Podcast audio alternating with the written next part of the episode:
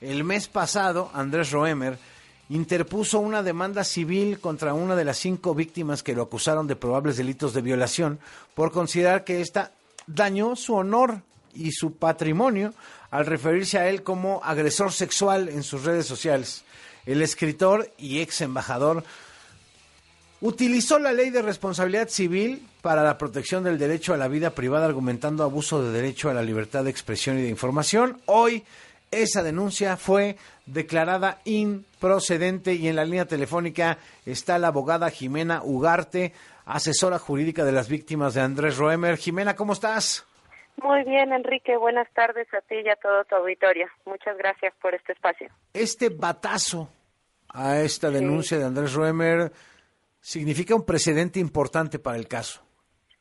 Significa un precedente importante para el caso, sí, significa, pero sobre todo, pues como lo platicábamos incluso contigo en tu programa hace un mes, pues significa un precedente muy importante para todas las mujeres de, de México, ¿no? que, que de alguna u otra forma utilizan los recursos de la denuncia pública para poder, eh, precisamente poder hablar de sus experiencias propias y de sus experiencias con sus agresores y esta resolución que dicta la jueza quincuagésimo de lo primero de lo civil de la Ciudad de México, pues nos parece no solamente que siente este precedente, sino que lo hace precisamente con perspectiva de género, con un enfoque muy amplio, en donde señala que la demandada no cometió ninguna conducta ilícita, como lo pretendió hacer creer el hoy actor Andrés N., eh, que contrario a ello hizo uso de su libertad de expresión y que las manifestaciones públicas que hizo tanto en redes sociales como en medios de comunicación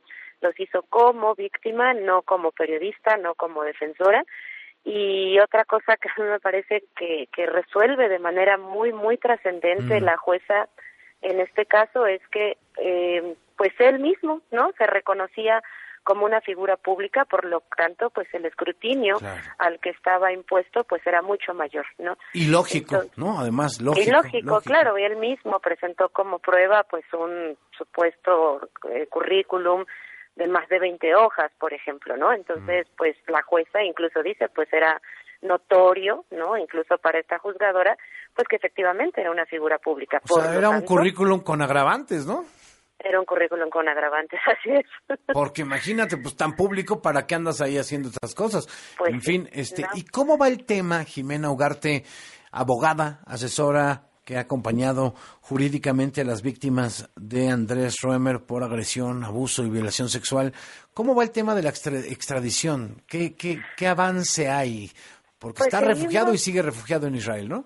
Él sigue refugiado en Israel, eh, si recuerdas, pues fue una de las cuestiones que más sorprendidas nos tenía, ¿no? Que los recursos jurídicos, el sistema jurídico mexicano, los tribunales mexicanos, pues siguen abiertos para él, para que interponga todos estos recursos.